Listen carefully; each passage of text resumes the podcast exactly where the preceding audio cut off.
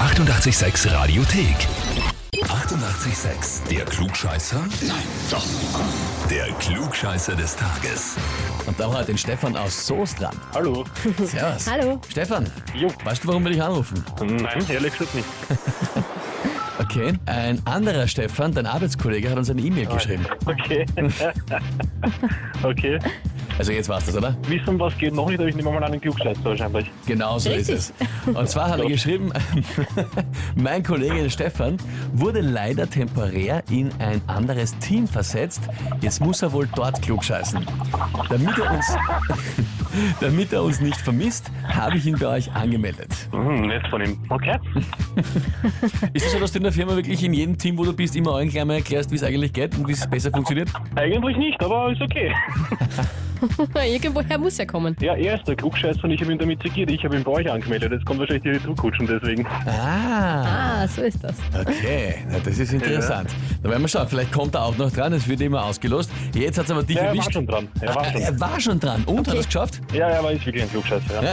Naja, gut. Ah, Das heißt, jetzt bist du unter Zugzwang, jetzt musst du natürlich beweisen, dass das du auch kannst. Ne? Na, schauen wir. Na gut, dann- dann legen wir los. Und zwar, die Geschichte vom Rattenfänger von Hameln kennst du, oder? Pff, Jo. Ja, so Ja, genau. ungefähr. ja. ne? Eine Schon mal gehört. Rattenplage und dann hat er gesagt, die vertreibt er mit der Flöte. Genau, und ja. dann wollten sie ihn nicht bezahlen und dann hat er aus Rache, weil sie ihm kein Geld geben wollten, die Kinder der Stadt fortgeführt. So Mhm. ist ungefähr die Legende. Und heute Ja, ist, er, ist eine böse Geschichte, ja. Heute vor 85 Jahren ist da ein historischer Beleg gefunden worden, angeblich für den Wahrheitsgehalt dieser Sage vom Rattenfänger von Hameln, zumindest für den Teil, wo die Kinder dann ausgezogen bzw. umgesiedelt worden sind. Das dürfte damals wirklich passiert sein von den Landsherren und so weiter. Das mit der Flöte und den Ratten wird noch bezweifelt. Ob das wirklich so funktioniert hat, das weiß man nicht.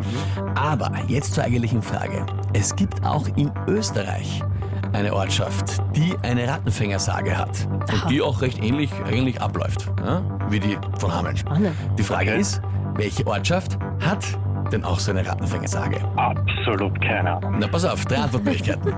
Antwort A ist es der Rattenfänger von Mistelbach. Was lachst du so? Klingt leibend. Antwort B. Ist es der Rattenfänger von Oberwart? Okay. Oder Antwort C. Ist es der Rattenfänger von Korneuburg? Ähm, Oberwart. Oberwart sagst. Ja. Schon mal gehört die berühmte Sage vom Rattenfänger von Oberwart? Absolut nicht. Keine Ahnung. Hat irgendwie eine Abneigung oder so gegen Oberwart oder warum? Na, aber keine Ahnung. Also, Märchen sind nicht so meins oder so Sagengeschichten. Mhm. Na gut, lieber Stefan, also du sagst Oberwart in der Mitte, dann frage ich dich jetzt, bist du dir da wirklich sicher? Nein, aber ich sag's trotzdem. Nein, aber du sagst es Okay. trotzdem. Ja, gut. Dann muss ich dich jetzt leider enttäuschen. Ja, es war Korneuburg. Es war Korneuburg. Korneuburg, Ja.